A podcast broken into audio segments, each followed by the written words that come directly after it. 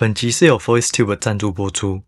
我曾经是海外股票基金经理人，学投资以外，也花很多时间学英文。其实英文对投资来说非常重要，因为全球总经和产业的讯息，通常第一手来源都是英文。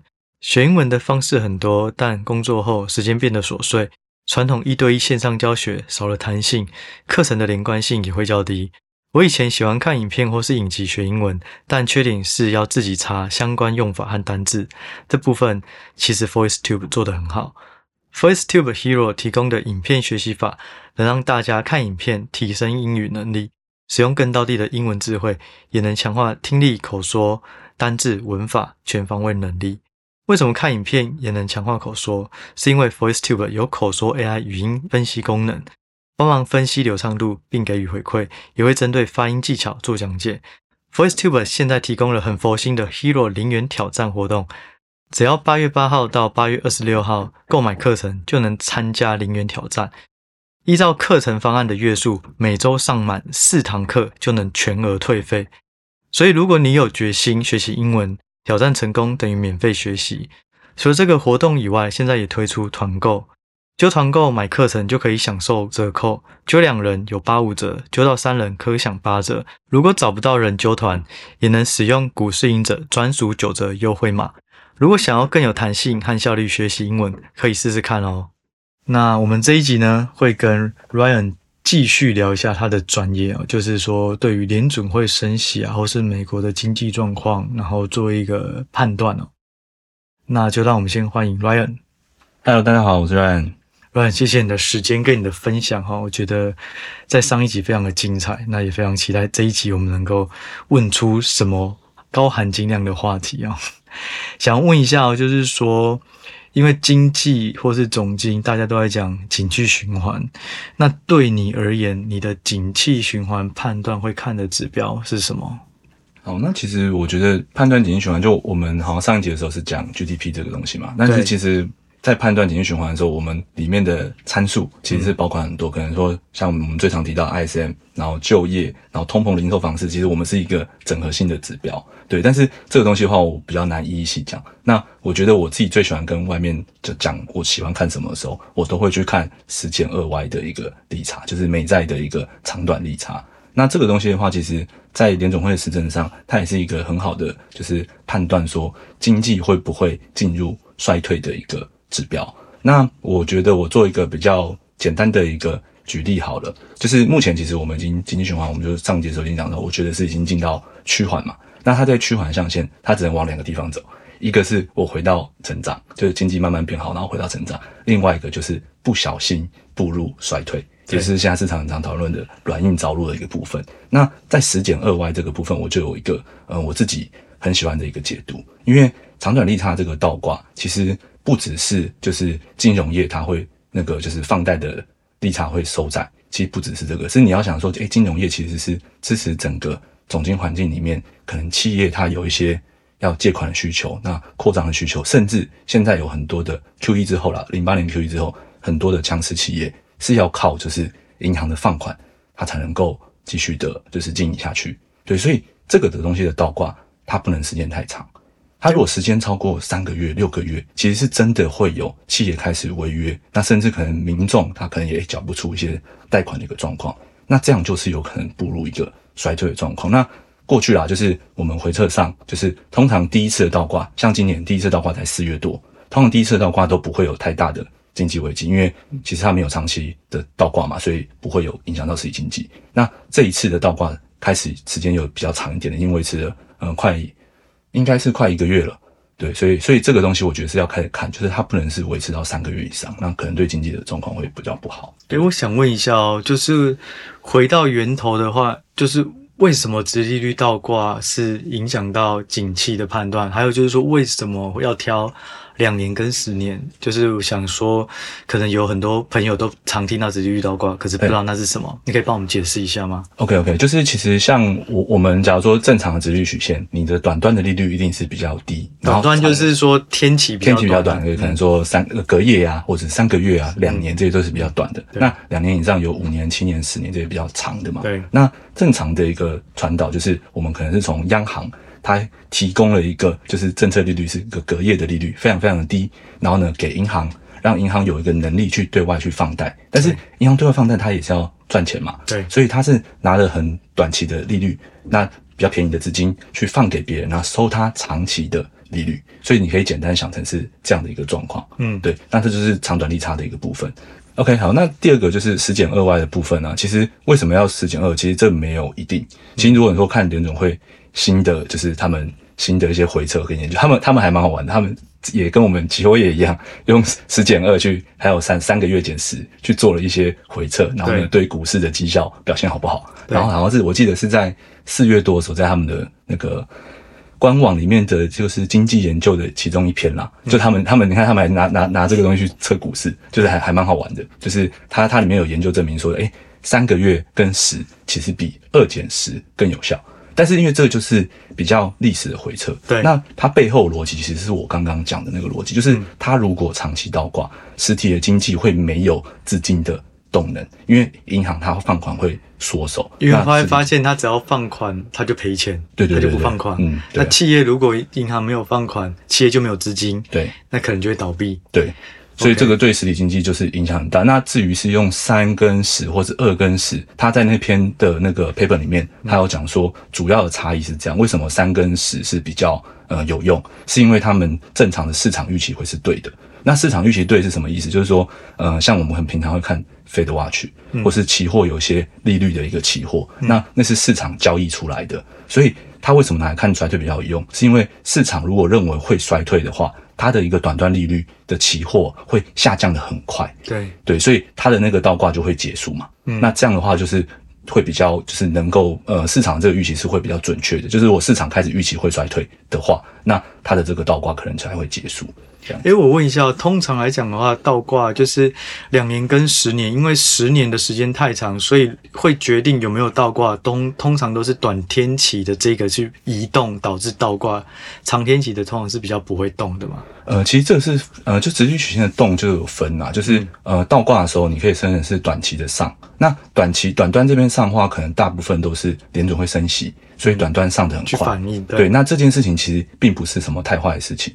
因为其实它通常是过热或者经济好，它才会。那现在不是也是联准会一直升？对对对，现在的人，但是嗯，它另外一个走法是长端的往下，因为长端其实是市场对于经济的预期。对，所以如果说像现在，其实长端下的比较快，像可能说最近啊，长债在。就是虽然说最近股市反弹，但是你可以看到长债是在下的。诶，长债下这件事情不是由联准会决定，它是由市场决定。对，所以意思就是说，长端跟短端，短端是由联准会决定，长端是由市场决定。对，哦，所以表示说市场其实现在还是有在下修经济的一个状况在发生。哦，对，虽然股市反弹，但是他们的确是市场的债市端交易出来是这样的一个状况。这个太棒了，嗯、因为我。过去我都觉得殖利率它只是反映升息的状况，是由短端决定居多，所以我过去比较无知，都会跟大家说：“哎呀，这个殖利率呢，你其实不是重点，有没有倒挂不是重点，重点是它到底有没有要升息，因为有升息，升息多了它就会倒挂。”那所以只是说，他要不要升息或升息的态度强硬才重要，不用管倒挂。嗯、所以现在学到一课，就是说，实际上它除了短端会移动，会会有改变，其实长端市场预期这一块也是很重要变数。对。然后我们如果说像，因为我们就是针对这种有，就除了联准会的回撤，我们自己有一些一些回撤，那我们有放在官网上。其实像可能说真正到后诶进入衰退的时间点，可能跟大家想的不太一样，它不会是发生在就是十减二。刚倒挂的时候，通常它的真正衰退会发生在十减二，就是解除从倒挂翻回正值的那个时候，才是真正衰退的时候。因为市场预期接下来要衰退了，所以短端会整个往下掉很快，然后呢，它就会从负的翻成正的这样子。所以意思就是说，其实这件事情市场的预期是领先指标，对。然后当它真的出现了，就是倒挂解除了，嗯，然后可能就会可能就会衰退。那股价呢？股价是在。倒挂还是在景气衰退？就我们那时候回撤出来的时候，就是它从那个负翻成正的那个时候，假如说维持了三到六个月，然后从负翻正的时候，那时候会是跌幅比较惨重的时候。那现在，现但但现在还没有到三到六个月了，就我那时候，我们那时候滤网就是基本上是用六倒挂要六个月以上，嗯、那就是倒挂六个月以上，然后从负反整我们才去就是在期货上去做个放空的策略这样子。然后呢，那时候的哎、欸，这个测出来绩效哎还不错，但这都是历史回测啦。不过我记得你刚刚有提到，就是说这一次的殖利率倒挂跟上次不同，是在于这一次维持比较久。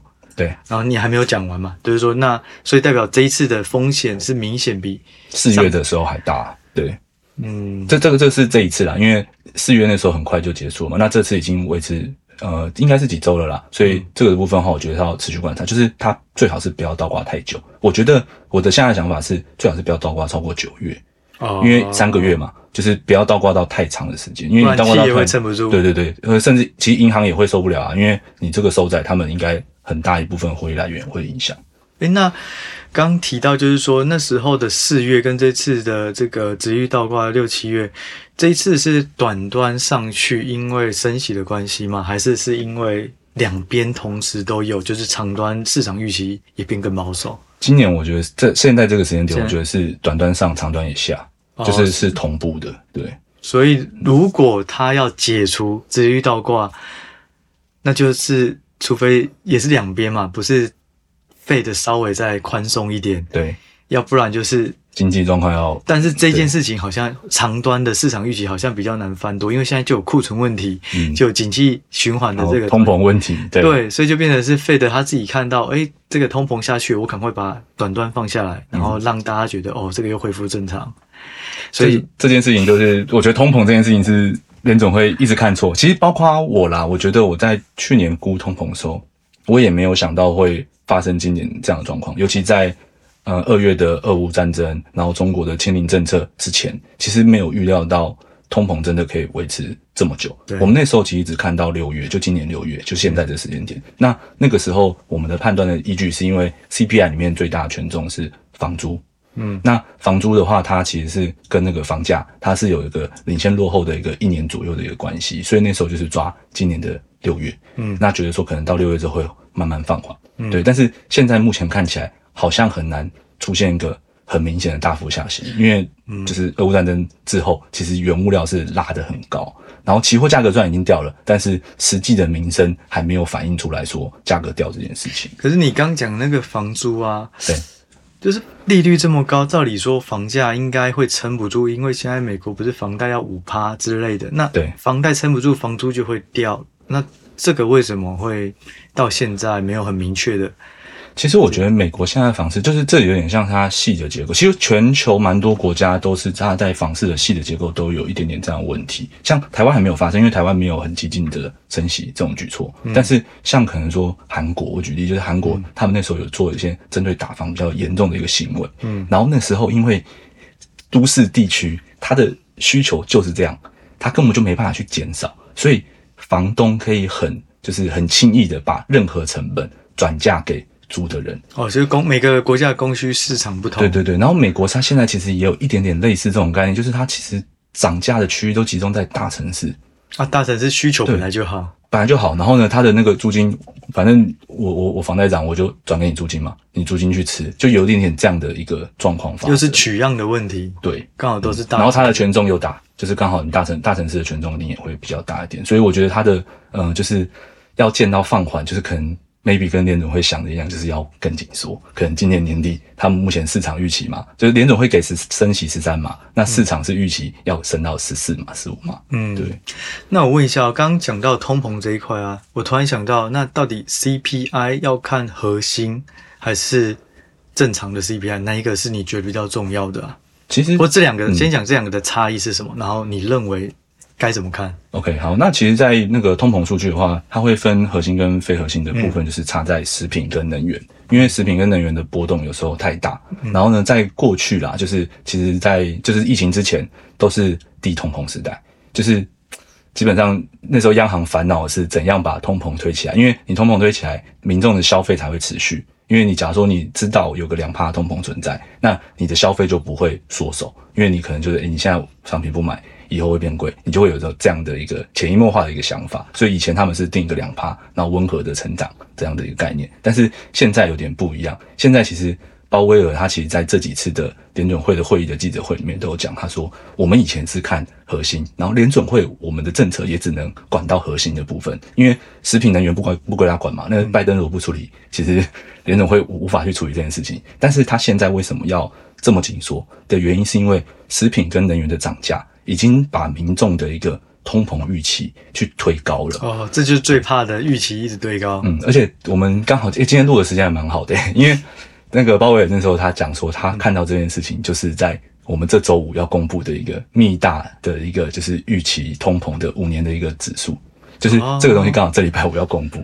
对哦，他们会有这种数据公布？对对对对，就是有这种就是哎调查说一般民众对于通膨，你认为五年后通膨大概是怎么样？哎，这个是。定期都会每个对每个月都有，每个月都有，对对对，所以这个也是你认为重要参考数据之一。对，但是像这种你知道吗？就是这种也很好，很好玩啦。就是我们以前其实这个数据，因为低通膨时代，你根本就不会关注这个数据。那一直是到联总会前前几次的会议后，哎，讲说我是因为看到这个才升息，六月升息三码，那全市场就会来关注这个数据。这样子。哦，所以有时候也是因为他们讲的这些，对，大家才会去特地看。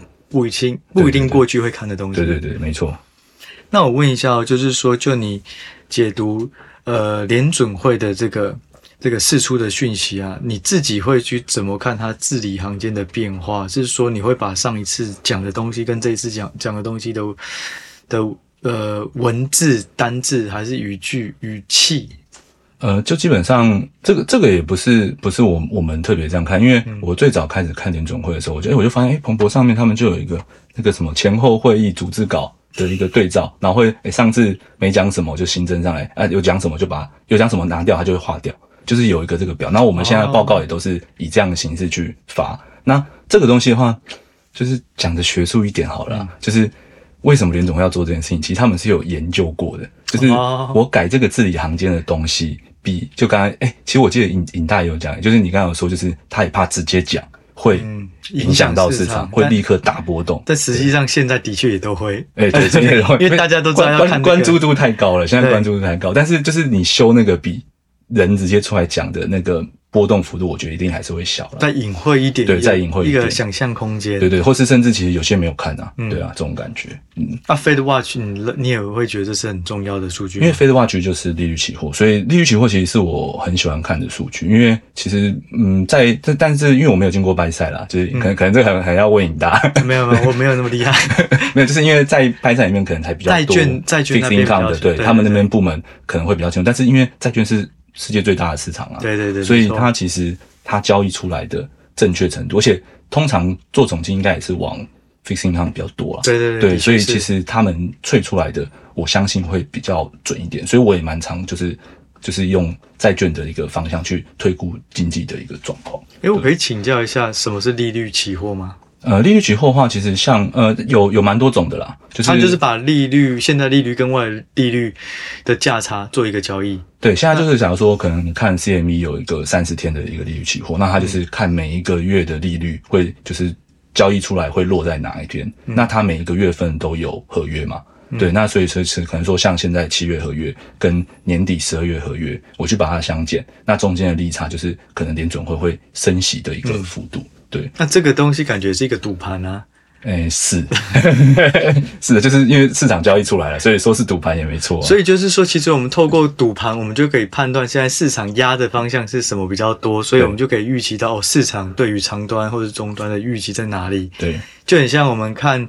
呃，可能直棒或者是说奥运比赛的那种运运彩，你就可以知道那个赔率，嗯、可以知道说大致上能力在哪。而且我觉得，我以前在期货业的时候，我我看到的状况是这样啊，是因为我们很多的，像可能说我们内法客户的寿险，他们你现现现货的那个债券，你只要变成老券，你不是新券，它流动性很低，你根本没办法处理它，而且甚至可能你的手上债券是赔的，嗯、你要把它。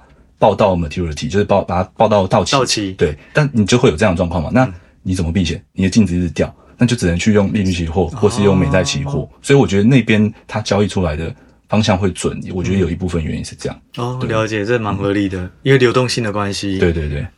那我问你最后一个问题，就是说，你认为总金的这种行情啊，或是判断跟股票的评价该如何连接？因为大家就会说啊，当总金不好的时候，都先杀估值。嗯，那这种东西要怎么去连接？就你自己的。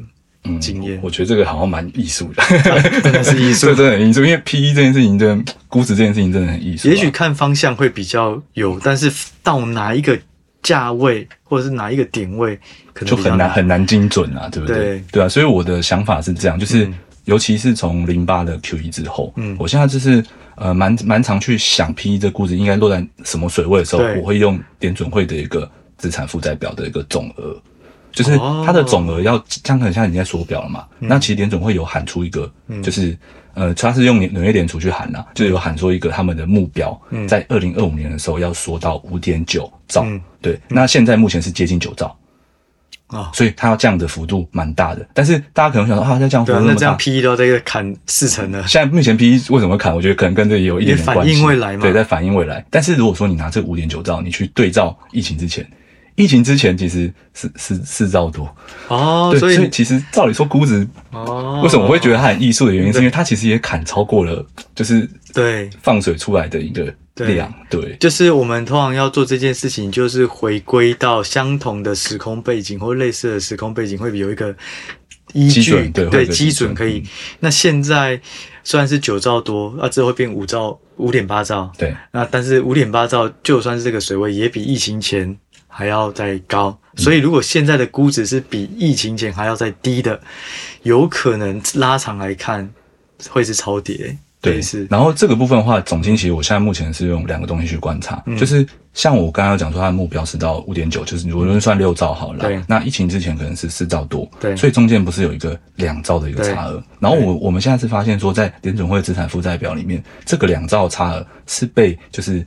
呃，他们的一级的银行被存在联准会里面，嗯，就是这两招他们没有拿出来，不会释放的，对，没有拿出来用，所以，所以这个 PE 的估值，我们会认为说，像现在可能跌到这个位置，它应该要对照的不是单纯的疫情之前，可能是更更久一点点之前的的位置，但但是还是还是还是还是已经跌超过了，就是我们中间有这样想。你说的这两兆是在四兆多的时候被锁住的，还是到五点九兆以后会被锁住的？它它现在被锁住，就是我们现在联总会资产负债表九兆里面有两兆是银行它不愿意释放出去，它就是握在手上，然后每个月去每每天存到联总会里面去。所以意思就是说，如果到五点八兆的时候，它还是不愿意释放这个两兆，所以五点八减二就变三兆多，其实这就会变更低。对、哦，可是其实我看目前大部分的估值，如果第三季没有下修很多，其实现在都远低于，也不能说远低于，嗯、就是有一定的距离低于疫情前的本益比。对对对，没错。然后这样子就是，嗯、但是因为就是变没办法，因为市场的状况，它现在就是远低于。对对对。然后我们会觉得说，如果可能可能跟个股的评价也会有点类似，就是我们认为说是现在给出很多美股可能开始陆续给了负面展望，嗯嗯、尤其七月初开始，我记得好像。目前已经有七十几家吧，就是给了 Q two 是负面展望了，对，然后给出这种负面展望，我觉得就是等这个负面展望结束之后，嗯，但但他第一季给嘛，所以 maybe 可能下、嗯、下一次十一月的时候，他可能如果说这负面展望的加速变少，那 maybe 这个估值就可以回回来，对，因为你 EPS 如果现在预期会掉，PE 是不是也不太容易上升？对啊，没错，对啊，所以这个感觉是有点搭配在一起的感觉，嗯。我觉得这一集收获超多的，因为我觉得过去我觉得总经就归总经谈的东西，个股就归个股。可是这一集在最后刚开始，我觉得有点把它串联起来了，就是说。本益比这种本来就是一个艺术，除了个股或产业的成长性、公司的竞争力，但是有一块就来自于资金行情，要这个市场有多少钱。那如果再把这个参数考虑进去，也许就不会说我只看过去五年的本益比，因为过去五年整个市场释放出来的资金不一样，嗯、对，所以就变成你要考量个股的成长性，在这五年比它是不是比过去还要好。第二个就是以大环境来看，是不是资金也变更多。如果这两个同时符合的话，那本一比就。有更更合理的方式往上推高，对，那现在是相反，嗯，其实有点像是疫情二零二零的时候不是一起推高，对对对，那现在就有点像是被一起下来，对，所以这个其实也都有同样的逻辑，嗯，好啊，谢谢。今天的节目大致上就到这。那我觉得非常的多，也希望听众朋友也有很大的收获。那就这一集是非常谢谢 Ryan 的时间。那我们就下一次再见喽，拜拜，拜拜，谢谢。